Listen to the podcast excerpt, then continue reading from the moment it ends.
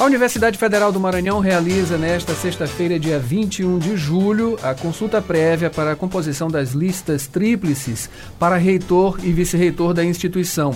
E cumprindo os deveres social e jornalístico, a Rádio Universidade FM, veículo da UFMA e da Fundação Sousandrade, realiza entrevistas com os quatro candidatos a reitor, com veiculação na quinta-feira, dia 20, último dia de campanha. São duas entrevistas por turno, com ordem definida por sorteio, pela manhã às 8 da manhã e às 9 da manhã, e à tarde às 3 e 4 da tarde, 15 e 16 horas. As entrevistas vão ser disponibilizadas no site da 106, www.universidadefm.ufma.br, após as veiculações. Portanto, a Universidade FM recebe o candidato Wener Miranda Teixeira dos Santos, doutor em Engenharia Química pela Universidade Federal de Campina Grande, área de desenvolvimento de processos químicos, recursos naturais e meio ambiente, mestrado em Engenharia Química pela Universidade Federal de Campina Grande, graduação em Engenharia de Materiais pela Universidade Federal da Paraíba. Foi superintendente de infraestrutura na recente gestão Natalino Salgado. Para direcionar a entrevista comigo, Adalberto Júnior, o repórter Borges Júnior. Candidato, seja bem-vindo à Rádio Universidade FM. O senhor tem até cinco minutos para apresentação e manifestação aos nossos ouvintes. Fique à vontade. Muito obrigado, bom dia a todos. Está, é muito bom estar aqui com vocês. É, mostra o quanto a universidade é uma referência e tanto a TV como a rádio não ia deixar por menos, né?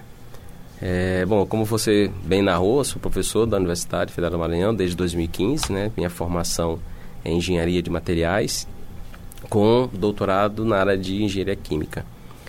é, atuei como superintendente de infraestrutura nesse período, né? De 2000 a 2019, dezembro de 2019 até março de 2023, né? São três anos e meio, onde nós implantamos muitas das nossas metas internas, que foi uma descentralização, Fizemos é, parcerias com os campos né, da universidade, todos eles, uma integração entre, com eles também.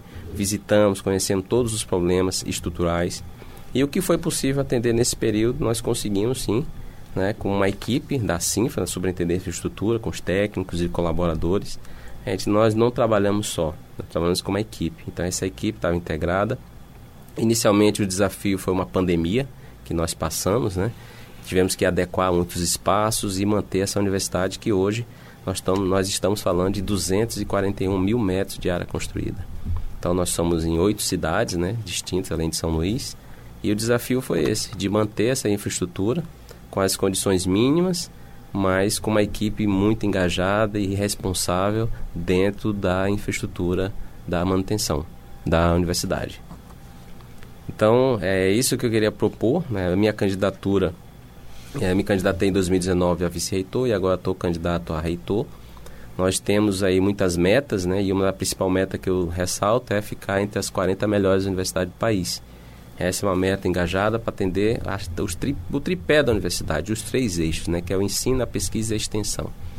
Então, com esse foco e é, sabendo da realidade e das necessidades, nós queremos não só planejar, mas sim executar o que a gente precisa executar para poder de, ter um segmento mais moderno junto, junto, da universidade, respeitar mais as pessoas, implantar a ética, né? mostrar como é a democracia, porque às vezes é, as pessoas interpelam, mostrar a autonomia da universidade e mostrar como nós podemos ser referência sim no Estado e na América é, e no Brasil. Nós temos hoje pesquisas de ponta, Professores são enaltecidos, são reconhecidos nacionalmente internacionalmente e a gente precisa publicizar todos os nossos trabalhos. E o principal item, além de cuidar dos servidores, né, nós temos que publicizar esses indicadores para quê? Para que toda a comunidade veja quanto a UFMA é forte. Ela é forte em todos os sentidos. Né? Então, tanto no meio político, educacional, de saúde, de pesquisa e na extensão. Então, o nosso, nosso objetivo maior vai ser esse: focar numa descentralização, numa autonomia, respeito aos servidores, tanto técnicos e administrativos, valorização deles também, os professores né, implementando os laboratórios de ensino, de pesquisa, ampliando a extensão, como a gente vê, exemplo que eu digo muito, a odontologia faz um trabalho muito bom de extensão na área da saúde. É, nós temos referência como hospital universitário também no país e fora, né? Muita gente reconhece os trabalhos, então nós precisamos enaltecer nessa linha. E a minha candidatura justamente é focada nesse meta, nessas metas de crescimento e combater um item chamado evasão, dar valores aos jovens talentos que estamos é, presenciando dentro da universidade, nas áreas humanas, sociais, tecnológicas e saúde também. Então, essa é a nossa linha, né, que nós temos hoje 11 pilares para atender toda essa demanda é, dentro da universidade. E o principal que eu sempre cito é cuidar da saúde dos servidores, que é reforçar a necessidade de exames periódicos, que é o, nós temos uma pandemia, nós temos que cuidar dos nossos técnicos administrativos e professores e dos alunos. Então a gente foca nessa parte, reforçar os programas de qualidade de vida da universidade em todos os campos, não é só um, e é, implementar um núcleo de assistência à saúde do funcionamento do funcionário da UFMA junto com o hospital universitário. Esse é o último pilar e é o principal. Tá? É, em consequência disso, nós temos outras metas também que a gente vai, discutir aqui ao longo, mas essa é a principal delas. Tá? Maravilha. Candidato, é, antes da gente partir para essas questões mais específicas, né, a campanha é uma coisa importante, né? E parece que é, ainda tem é, muita crítica, é isso, em relação a, a, questões relacionadas à campanha. A sua campanha lá chegou um pouquinho atrasada, né? Acho que as pessoas ficaram sentindo falta, né? É, já que você já, já vinha com essa ideia de se candidatar, é, mas os outros candidatos eles se apresentaram com uma velocidade um pouco maior, né? O que que faltou? O que que aconteceu? O que que falta? Qual é a crítica que o senhor tem? Enfim, as considerações que o senhor tem sobre essa questão relacionada especificamente sobre campanha, como isso se desenvolve, é, se é um tempo suficiente, enfim. Qual a sua análise sobre isso? Bom, sobre o tempo. Realmente o tempo é muito pouco, muito curto. Duas semanas, 15 dias para você definir uma campanha. Esse aí é uma coisa que a gente poderia deixar pelo menos para 20 dias ou um mês, para você ter propostas e andar pra, em todos os campos. Esse é o primeiro item. Sobre a minha postura de candidatura, é mostrar o seguinte: é, será que a universidade realmente está contente com o módulo eleitoral que vem desenvolvendo há décadas? Essa é a pergunta. E a gente vê que a evasão, tanto mostra que a evasão para campanha é, é alta, a evasão para consulta é alta. Então, o que a gente tem que ver? Qual é o conceito que nós estamos usando hoje? Nós estamos usando a mesma campanha como governador de estado, prefeituras municipais? Então, tem deputado estadual, deputado federal, que tem que se gastar muito para propor propostas e propósitos dentro da universidade, até que ponto vale a pena? Eu digo sempre que a universidade não é um partido político. A UFMA não é um partido político. A UFMA toma partido, sim, da educação, da saúde, da pesquisa. Então, ah, se você for propor é, folders, cartazes, propagandas, é democracia, liberdade, você pode usar. Mas até que ponto vale? E estamos esquecendo de propostas dentro da universidade. Não é eu discutir o que o outro faz de ruim, mas sim o que ele faz de bom. O ruim nós vamos melhorar. Então a universidade tem que mostrar isso. Nós temos hoje uma, na nossa porta, você vê propaganda. Quantos falaram sobre indicadores do IDH do Maranhão na, na campanha? Nós somos o pior IDH do país. Qual é a proposta que nós temos junto à comunidade, governamentais e não governamentais? O que, que a UFMA leva para essas pessoas? Então é isso que é o, a mudança é, de comportamento. Então qual é o modelo que nós usamos? É o modelo partidário fora? Para dentro da universidade é salutar, é válido? Sim, é válido. Até que ponto? Você tem que ter folders e propaganda, as pessoas têm que ter camisa, cartazes, adesivo. Nós somos uma instituição de ensino. Estamos deixando de lado o ensino para fazer uma política partidária ou uma política para dentro da universidade? Que qual é a política de evasão que nós estamos trabalhando? Eu estou falando de uma meta. A universidade hoje tem que ir 41 no ranking nacional. Qual é a nossa meta? Deixar entre as 40 melhores. Para isso eu preciso melhorar o ensino, a pesquisa e a extensão. Os laboratórios têm autonomia, ter material de consumo, mais equipamento, equipamentos permanentes também. Não é só computador em época de campanha. Não é só uma reforma porque nós gostamos de A, B ou C. É íntegro, nós temos que manter a nossa integridade. E a universidade é esse celeiro. Se a gente for levar essa, essa polarização que todo mundo fala, mas estamos esquecendo evasão dos alunos. Como é que eu faço para fidelizar o aluno dentro da universidade? Nós temos hoje uma área que nós acomodamos duas comunidades, Bacango e Saviana. Qual é a política social que nós estamos implementando? À frente da CINFRA, nós implantamos muitas melhorias. Nós fizemos uma, uma política de segurança preventiva, fizemos parcerias com segurança pública, fizemos parceria com a comunidade, foi ampliado a área de lazer, qualidade de vida. Então a gente está propondo para as pessoas fora, eles estão enxergando aqui dentro. Hoje, nós, se você ver no final da tarde da manhã e nos finais de semana, a UFMA está cheia de pessoas. Isso é bom. E essa é a nossa política da universidade. Com isso, nós podemos fazer a nossa saúde preventiva, mostrar a valorização que nós temos com, com a nossa circunvizinhança, com o próximo. Nós temos unidades que foram implementadas, mas estão sendo usadas? Não. Nós temos uma concha acústica que podia ser usada periodicamente.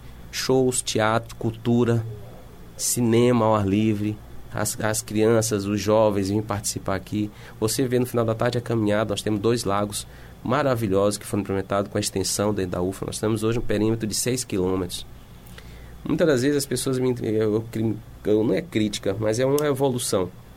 Cada gestor da universidade teve sua colaboração. Botou seu tijolo. Nós estamos como estamos hoje, porque uns trabalharam mais e outros trabalharam menos. Muitos acertaram, muitos erraram. Mas nós chegamos nesse patamar. É, então nós buscamos agora uma melhoria. Novos modelos de gestão estão sendo é, finalizados. Novos modelos têm que vir. Então nós temos que trabalhar e nos prepararmos é para isso. Então a minha campanha é justamente para isso. Não é só mandar uma camisa, não é só te dar alguma coisa. Eu quero conhecer, por exemplo, a regionalidade, Imperatriz. Nós somos muito bons lá em desenvolvimento e pesquisa, professor Amis, professor Marcos, professor Leonardo Naldo e outros professores também. Nós temos um potencial em Balsas, professor Francisco, professor Ana Flávia, professor Edson, que é o agronegócio. Nós temos um potencial em Grajaú, segunda maior, maior jazida egipcita do país. Nós temos alunos lá bom, muito bons. E professores também dedicados, como professor, o técnico Afonso, que faz o mestrado, professor Jefferson, que estava lá. Aí você vai para Codó e Bacabal, licenciatura, área da ciência da natureza. Codó, nós somos referência Olimpíadas da Matemática. Cadê o pessoal da universidade enaltecendo mais aquela região? Nós fomos à, é, à universidade, junto com o professor Oliveira, receber um prêmio, que vou dizer que é um prêmio Nobel da Física no Brasil. E foi reconhecido agora recentemente.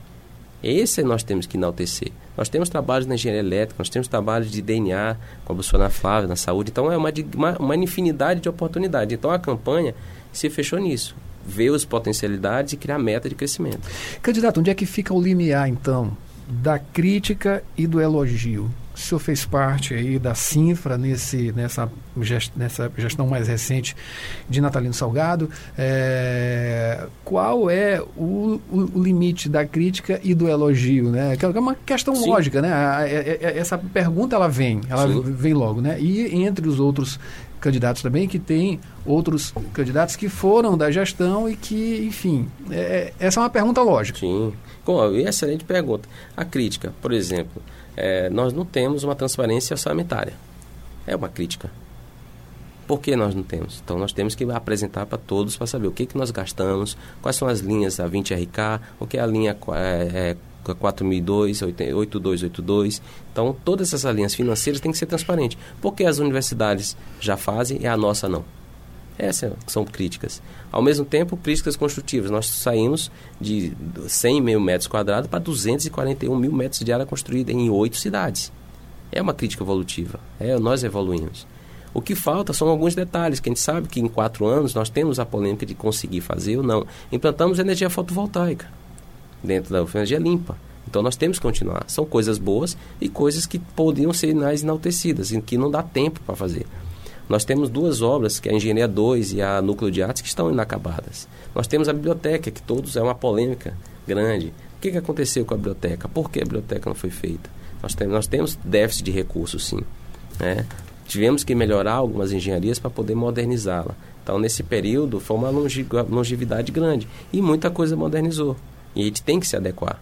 Né? Então, essas críticas que eu falei tem que ser enaltecidas mesmo. E tem que falar. A oportunidade sempre de melhoria é essa. Na dúvida, não faça. Pergunte. E isso a universidade tem que perguntar mais. O senhor falou em energia limpa, isso passa pela questão da sustentabilidade. E o senhor, é, é, no, no, seu programa, fala justamente da, da diretoria de sustentabilidade. Qual seria a finalidade dela e como é que ela seria implantada? A sustentabilidade hoje, dentro da universidade, a gente focou na primeira linha, que foi ambiental. Só que nós temos três eixos também, que é econômica e social. Então, nós hoje implementamos a sustentabilidade social. Uma, fazer a política da boa vizinhança com Saviana, Bacanga e a Vila Embratel. Usar o espaço da universidade. É, ambiental, nós fizemos, nós temos áreas dentro da universidade, considerável área verde, onde todos os animais que são capturados não são levados para outras instituições, sim deixado dentro da própria universidade. Nós temos jacaré de papo amarelo nos nossos lagos aqui. Nós temos é, jiboias, tamanho grande, pequeno, grande, cágados. É, então nós temos várias espécies aqui. Então essa é a ambiental. E na parte que uma que a gente precisa trabalhar mais é obedecer ao ODS, né, que é os objetivos da sustentabilidade, que é a parte química, resíduos químicos, que a gente precisa enaltecer mais. O que, é que a gente faz com o nosso resíduo? Nós temos uma unidade que a gente precisa trabalhar. Então a diretoria justamente é mostrar que uma sustentabilidade direcionada nos dá ganhos financeiros. Por exemplo, se a gente for trabalhar com é, sustentabilidade ambiental, quantidade de rejeitos que a REU gera, 80 toneladas por ano. É uma quantidade considerável de rejeito. E nós somos uma universidade. Nós precisamos trabalhar para reduzir isso. Desligar consumo de energia, sair da sala e desligar. Nós temos uma economia também. Não deixar as salas com ar-condicionado ligado. É, com exceção de alguns laboratórios que têm equipamentos que precisam ter mantido uma temperatura mais baixa. Então, essa política de sustentabilidade a gente vai implementar. E não é só São Luís. Nós temos o campo de Balsas, nós temos o campo de Chapadinha, nós temos o campo de São Bernardo, de Bacabal, de Pinheiro. Todas elas também têm que se tornar sustentabilidade. sustentabilidade. Dia da árvore, nós plantamos simultaneamente todos os, todas as máximos possíveis de árvores. Geramos aqui mais de 20 mil mudas junto com o Jonas, o técnico Jonas, junto com a Érica, a servidora técnica também, e o Francisco da parte da, de meio ambiente. Então eles conhecem a parte ambiental e florestal da universidade. Então essas potencialidades nós precisamos fazer. Temos pesquisa na área biologia, onde os alunos vão catalogar as espécies aqui e com segurança, porque tem que ter segurança. Uma outra questão aqui eu coloco até como desafio a UFMA, por assim dizer, ela está presente em todo, todo o estado. Uh, tem, se não me engano, oito camp, campos. É, tem a questão distan a distância, né? Geograficamente são distantes. Eu pergunto para o senhor, como unificar essa UFMA toda? Como é que o senhor pensa nesse sentido? Fazer essa integração? A integração hoje já consegue. Só para ressaltar, eu sou favorável da criação de uma segunda universidade federal, que vai abranger Imperatriz, Balsas e Grajaú né, porque são distantes, são campos muito longínquos. Nós estamos 600 quilômetros para Imperatriz, 800 para Balsa e 500 para Grajaú. São campos longe, né, aproximadamente. Então, essa divisão. Como é que a gente faz hoje? A integração não é só integrar por fala. A integração é você saber o que um técnico está acontecendo no campo de São Luís, o outro que está em Bacabal, Codó, Pinheiro já sabe simultaneamente é fazer a mobilidade. Ele passar dois dias aqui para conhecer o que acontece aqui, a realidade. Você passar dois dias lá, você ir como reitor, você vai até o campus e, e ver, te dá a condição e depois vai cobrar de melhoria o que foi dado. E o que está buscando para faltar também para acrescentar. Então, isso que a gente tem que fazer. A integração é justamente essa. Os pró-reitores participarem mais dos campos, passar dois dias lá para conhecer a realidade, ficar de perto. Todos os pró-reitores vão ter que fazer esse rodízio não é só ficar na capital, na sede, mas tem que andar nos campos para conhecer a realidade. E essa regionalidade é o que nós temos que propor, que aí vem o crescimento. É uma parceria junto com as empresas locais, é uma parceria junto com a prefeitura, que precisa melhorar o IDH, circo, é, prefeitura circo-vizinhas também, empresas, para mostrar o que nós temos de talento. Esses seriam, então, os desafios que o senhor coloca para que se, eh, se busque, se alcance Sim, essa integração. Isso mesmo. A gente tem que, falar, tem que se falar mais, expor o que nós temos, publicizar o melhor que nós temos na universidade e o que nós não temos, vamos buscar melhoria também.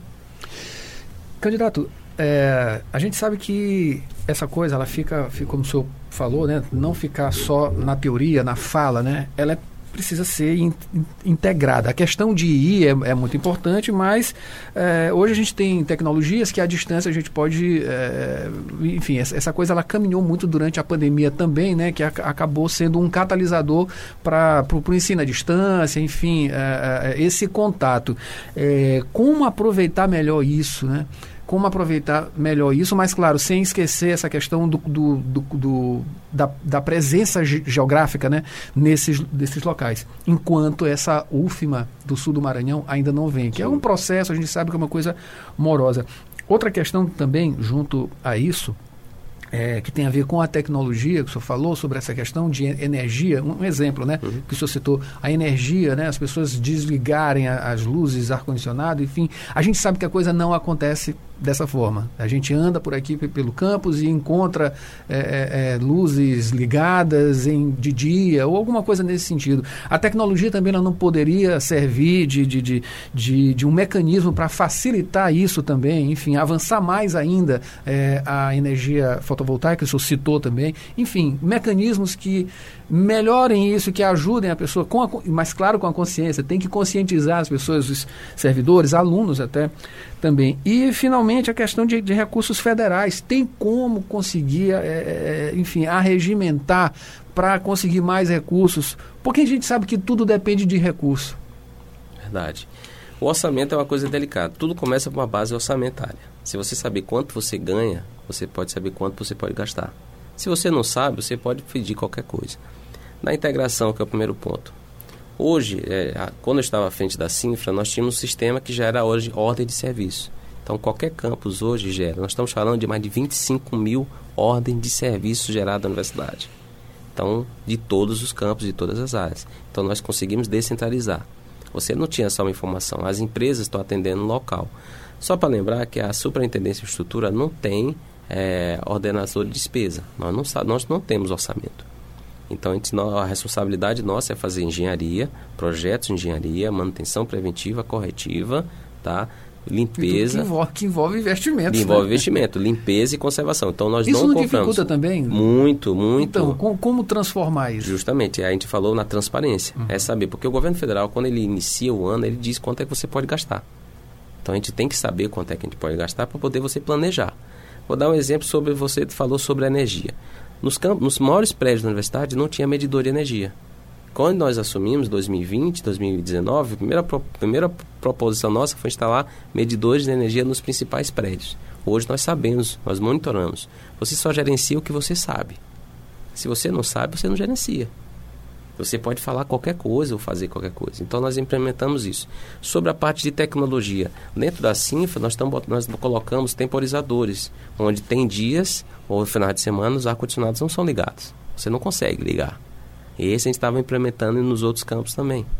Outra, melhorando as condições de medidores de água, alternativas. Então todas as tecnologias que a gente pôde implementar limpa para manter controle e, e, e e sustentável, a gente conseguiu fazer. Nós implementamos melhoria no sistema de água dentro do campo de balsas.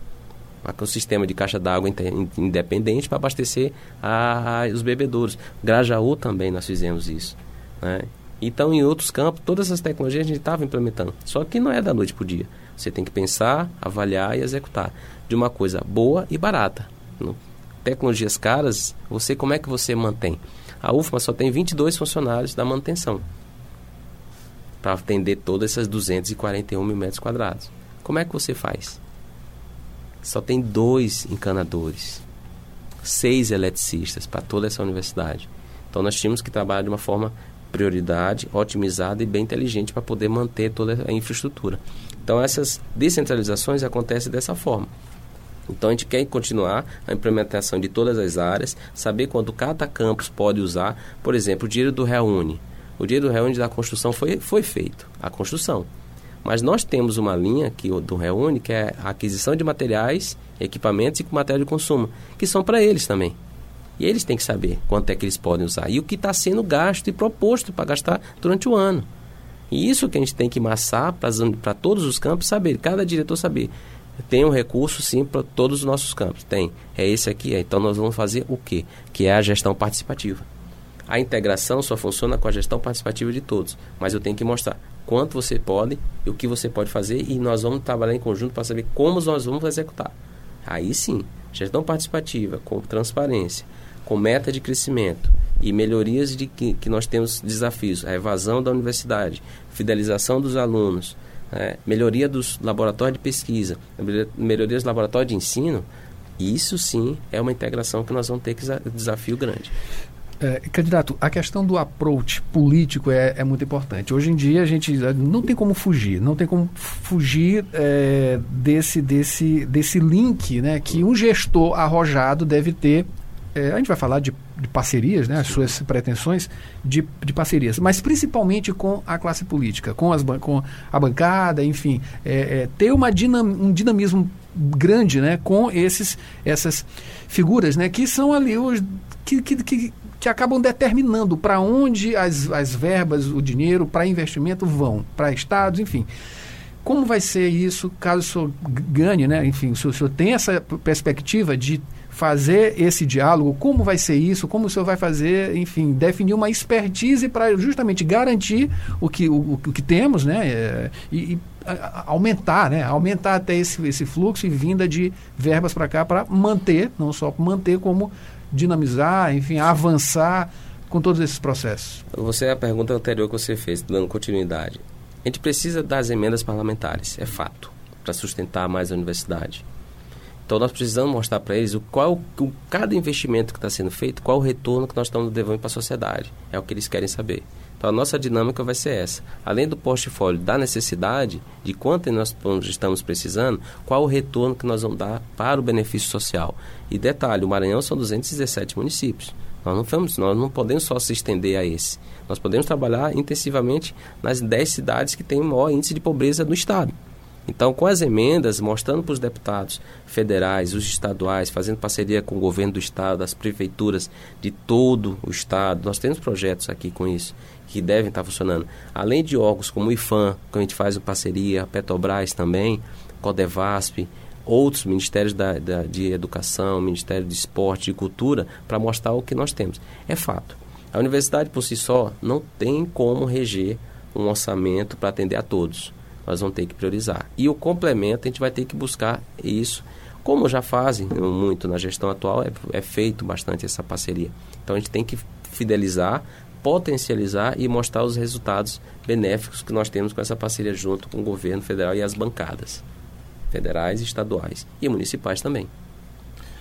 Falando agora da questão de, da, da segurança, a, a, política de segurança preventiva aqui no campo, como é que os, ah, no campus, nos campos, uhum. nos, no campo, como é que o senhor responderia à comunidade acadêmica nesse sentido, essa segurança política? Boa pergunta. Nós hoje na universidade nós iniciamos 2019 com 130 câmeras. Hoje são 256 câmeras e nós temos oito campos direcionados para eh, visualmente. Nós temos hoje um painel de segurança maior nós conseguimos visualizar o campus de Bacabal, Codó em tempo real e gravar também. Há uma política de extensão para botar câmeras internas também, como a gente fez aqui. E a política preventiva, dos, do, trazer os jovens, a, a comunidade para estar tá andando dentro da universidade e você vê as guarnições que andam aqui também.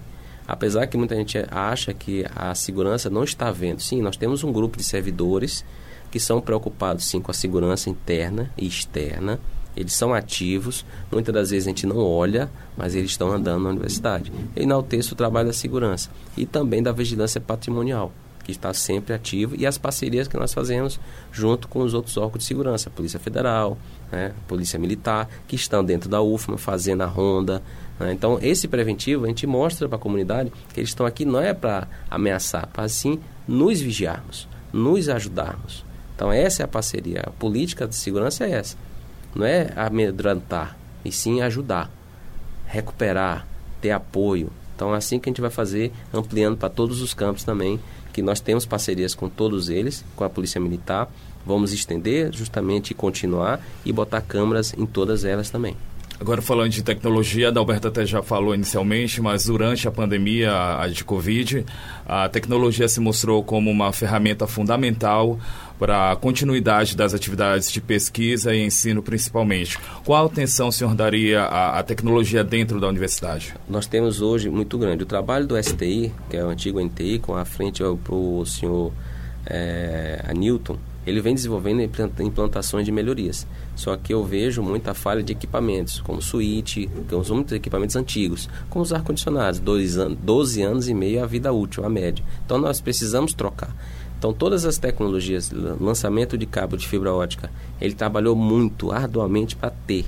Só que ele precisa agora melhorar os equipamentos para poder modernizar, garantir que, sabe, tem problema de queima, então nós temos que ter sobre spare part para troca rápida, e assim a gente quer fazer para toda a universidade. Então, ampliar mais os equipamentos para garantir a velocidade que nós temos e uma, nos tornarmos mais referência na comunicação. E a tecnologia está abraçada com isso. Aproveitando o, o, o, ensejo aí sobre essa questão de estrutura em, é, relacionada a ar-condicionado, a universidade passou recentemente por um problema muito sério em relação a, a essas instalações. Né? É, não sei se o senhor vai falar sobre o, o, o que aconteceu, é, mas assim, como evitar que esse tipo de coisa aconteça, né? Porque vários espaços ficaram sem ar-condicionado, sem essa manutenção. Foi alguma coisa é, de, de, de ordem administrativa, alguma coisa nesse sentido. Falar também sobre esse trabalho terceirizado, né? Que a, que a universidade é, é, tem, né, que é uma instituição muito grande e precisa disso. Como melhorar também essa prestação de, de, de serviço e sem atrasar salário, enfim, tem a, a questão da segurança, é, citando aqui, a questão também é, da manutenção da higiene também nesses prédios. Né? A gente sabe que são é, é, é reclamações é, é, é, que, que, que, são periódicas, né? Questão relacionada aí a banheiro, enfim, aqueles insumos que devem ter, aqueles produtos e é, a higiene dentro dos campi.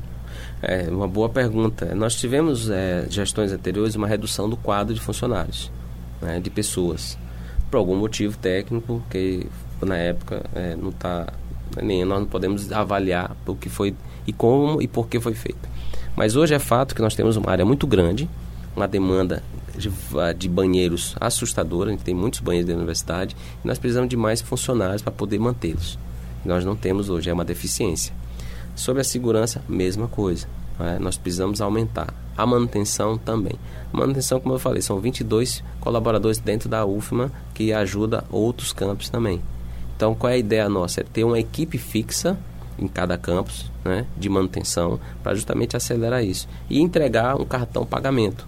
É um cartão que outras universidades já usam, onde dá autonomia para o diretor comprar materiais pequenos, insumos, que fica um cartão da responsabilidade dele, que são professores íntegros, tá? todos eles, e servidores técnicos também. Então isso facilita essa dinâmica. Não fique esperando a lotar para poder fazer é, esperar uma equipe para ir. Não, a descentralização já gera ordem de serviço, a empresa já recebe, tem uma equipe fixa, a colaboradora, o diretor, o laboratório de pesquisa já pode usar esse recurso para poder comprar o equipamento, o material, para poder, nós estamos falando de 10, 12, 15 reais. Você tem uma, uma, uma, uma torneira vazando por causa de 12, 15 reais, o que, que faz a, a maioria dos colaboradores? Tira do bolso e compra. Que não é o certo. Então a gente tem que dar essa condição. Então a ferramenta justamente é essa que a gente quer fazer: aumentar a quantidade de pessoas para atender essa demanda. Dos ar-condicionados, nós estamos, nós estamos falando de 3.600 aparelhos hoje, em, todo, em toda a universidade. Então, quando veio a pandemia, nós sabíamos que a situação estava piorando, nós fizemos uma solicitação, né, foi feita uma licitação, mas não foi comprada até pelos valores de insumos que aumentou muito. Uma segunda também foi feita, uma outra licitação, onde, é, não sei porquê, não foi comprado todos também. Deve ter alguma justificativa. Mas sim, se for olhar nos processos, tem novas licitações feitas com levantamento de cada lugar, com cada potência de equipamento e a necessidade que, ser, que deveriam ser atendidas para quando nós retornássemos em 2022, a gente não passaria por tanto, é, como dizer assim, adversidades que nós passamos por causa desse item que é realmente importante. O senhor fala na necessidade de aumentar o número de pessoas. Isso seria possível no atual cenário?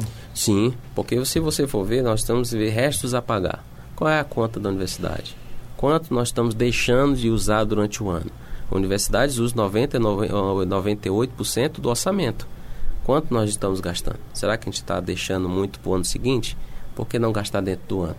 E outra coisa, ver o desperdício. Vamos ver o que é prioridade para dentro da universidade, para substituir isso em pessoas para poder colaborar. Então nós temos hoje, se você vou fazer uma visita nos, na, nos laboratórios de pesquisa, nós temos muitos problemas, assim como nos banheiros. E isso não é ruim. É uma pergunta como é, você fez. São coisas que nos atacam? Não, pessoal. Quanto mais a gente falar, mais a gente vai buscar soluções. A gente tira a gente da zona de conforto e vai procurar resolver.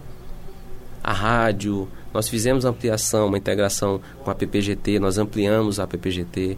abrimos os espaços, nós abrimos espaço na, na, na gráfica para comunicação, na, na Progep, na Sinfra. Então, nós, essa política de integrar e saber o que nós temos é importante para a gente eliminar o nosso desperdício. E é um item que pode ser levado para o setor financeiro. É por isso que tem que ter a transparência para a gente escolher qual a melhor opção. Sem isso, você não pode saber qual priorizar. Candidato, a gente já vai se encaminhando aqui já para o finalzinho da nossa entrevista, mas a gente ainda tem que falar aqui sobre algumas, é, alguns aspectos, né? mesmo que seja de uma maneira mais objetiva, mas tem que citar que o, o, o 11 primeiro ponto aqui do seu programa de gestão fala sobre cuidar da saúde dos servidores. Ah, o campus aqui tinha o HUzinho, né? Uhum. Que a gente não, não, não tem mais. Enfim, ele tinha um serviço muito importante ali, qualquer coisa que acontecesse aqui com, com professores, enfim, administrativo, então alunos, né? A pessoa ia logo ali, tinha um, um atendimento é, é, para posterior encaminhamento no caso é, de cada caso, enfim, é, precisando. É, o senhor tem alguma alguma iniciativa para restabelecer, ou se não restabelecer um HUzinho aqui, um novo HUzinho, que, que uh, saída seria, né? Que, que, que, poderia ter a gente aqui no nosso campus, que enfim é grande, é, é, é complexo, é, é, é, muitos professores, muitos alunos, enfim, é um, é um contingente muito grande, esse tipo de coisa acontece, a gente tem que se preocupar com isso também. Outra questão é sobre a, a valorização do servidor a valorização de fato. Como eu falei no início, a valorização do servidor é propor que, que tanto os técnicos administrativos como os professores se integrem mais. Nós temos hoje, como eu falei, 300 professores, 300 técnicos com nível de mestrado e 90 com nível de doutorado, de 1.600. Nós temos que enaltecer mais isso com eles, cuidar deles também da saúde, assim com os professores. Então, essa parte de integrar é política de mestrado e doutorado dentro da universidade, fazer a mobilidade para conhecer outros campos também. Então, tudo isso ajuda muito a dinâmica de um crescimento de uma unidade, que no caso a UFMA, nós estamos falando um valor considerável. Sobre a parte da saúde que está integrada, é dar condições de você ter hoje um assistencialismo. Quando nós entramos na universidade, nós fazemos um exame periódico quando a gente entra. Por que a gente não faz todos os anos? Para saber como é que está a saúde, o acompanhamento. Então aí nós temos que estabelecer essa linha. Pode até não ser um HUzinho, mas um posto junto com a, a Progep, que tem uma unidade do SESMIT, que pode nos ajudar. Eles têm um excelente trabalho lá. Só preciso de ter mais condição de trabalho financeira para poder subsidiar. E uma delas é o, o ASO, que é o preventivo anual, para saber como é que está a saúde dos nossos técnicos e dos professores. Então isso nós, nós temos que implementar, porque nós temos um hospital, dois, o Dutra e o Materno. Então, que somos, somos referências nessa parte. E enalteço que é um excelente trabalho. Então, nós temos que trazer a universidade, ou, desculpa, o corpo técnico, para ser usado também o mesmo atendimento. Nós somos atendidos pelo SUS, então, mas por que nós não conseguimos atender o todo? Então, nossos preventivos, nossos exames podem ser usados dentro da própria instituição. E o hospital universitário vai ser um grande parceiro para desenvolver essa tecnologia de periódico que é o cuidar da saúde de todos aqui dentro. E valorização do dos técnicos, dos, do, do, dos técnicos, e dos é, professores é, é, e dos a alunos. valorização salarial, é isso que eu queria especificamente abordar aqui com o senhor. Nós temos hoje um grande desafio, que é a carga, é o CH, né, carga, carga horária. A questão de salário, a gente sabe que todo o governo federal enaltece, todos os professores, técnicos querem aumento. Nós passamos em um período sem aumento salarial. Então, é que a gente tem que ajudar junto ao governo para ver que se junto às universidades, o IFES também, para poder ir lá cobrar esse tipo de aumento que é atender à Constituição, que nós precisamos, passamos um período. A universidade tem autonomia de financeira? Não, eu não posso dar o aumento. Então tem que ser via governo federal e o Ministério da Fazenda, da Economia. Então eles que podem dizer qual é o melhor cenário. Então, como reitor, eu vou estar sempre enaltecendo que atenda essa comunidade. A gente sabe que não é da forma que a gente quer, mas contem comigo para estar junto com o governo federal, com o presidente, com o Ministério da, dessa Fazenda e o MEC, Educação, para poder enaltecer esse tipo de atualização, que é o déficit. Então não depende das universidades, depende sim da carga política e, educa e financeira do país. Maravilha. Borges, mais alguma pergunta para a gente finalizar? Se senhor falar rapidamente, o tempo está tá, tá acabando, em relação ao empreendedorismo e inovação, como é que o senhor pensa em trabalhar essas duas questões? Empreendedorismo e inovação. Hoje, para nós empreendermos e inovar, nós temos que chamar as, as empresas governamentais e não governamentais que precisam de necessidade, que eu chamo de oportunidade. Para você empreender hoje, montar uma empresa, você tem que ser a necessidade. Qual é a nossa necessidade educacional? Qual é a necessidade de saúde? Qual é a necessidade tecnológica? Por exemplo, né, necessidade tecnológica, nós podemos pode adicionar itens de controle, mas quais são as empresas que estão precisando desse tipo de trabalho? Nós temos um trabalho muito grande, bom no Instituto de Engenharia Elétrica, que eles enaltecem o empreendedorismo. Nós temos que enaltecer os alunos com as empresas juniores também para fazer prestação de serviço inicial, junto com os professores. A parte de psicologia, que também faz um trabalho bom de extensão, onde está o antigo HUzinho, que eles estão lá estão lotados, né? Eles precisam também empreender. Então, eles vão atender a comunidade. Então, isso é empreender, é buscar atender a necessidade. A inovação tecnológica, a universidade todo dia faz isso. Só que tem que ser publicizada. É uma tecnologia de DNA nova, uma tecnologia de resíduos industriais, é uma tecnologia de monitoramento de pesca, monitoramento ambiental, é uma tecnologia de, de espécies que são novas, que estão sendo descobertas. Né? Então, isso é inovação. E a universidade faz, mas muitos não sabem. Então, empreender é trazer as empresas aqui para dentro, mostrar o que tem de melhor, ver os problemas e todas as oportunidades governamentais e não governamentais e atuar em cima delas para ajudar. Então, é assim que a gente vai querer desenvolver a tecnologia dentro do nosso estado do Maranhão. Acabamos de conversar aqui com o candidato Wenner Miranda Teixeira dos Santos, candidato a reitor da Universidade Federal do Maranhão. Candidato, fique livre agora para falar com nossos ouvintes. A gente tem por volta de três minutos. Ok. É Não, agradeço muito a oportunidade, né, esse espaço, que é da universidade, é nosso, é da comunidade, da sociedade também. Enalteço os profissionais que estão aqui, agradeço muito essa, esse espaço para falar né, abertamente, democraticamente, tranquilo, para buscar o que você pensa, o que você acha. É, que no dia 21, que a campanha deve ser, a consulta deve ser no dia 21, que as pessoas participem, mesmo sendo online. Tá?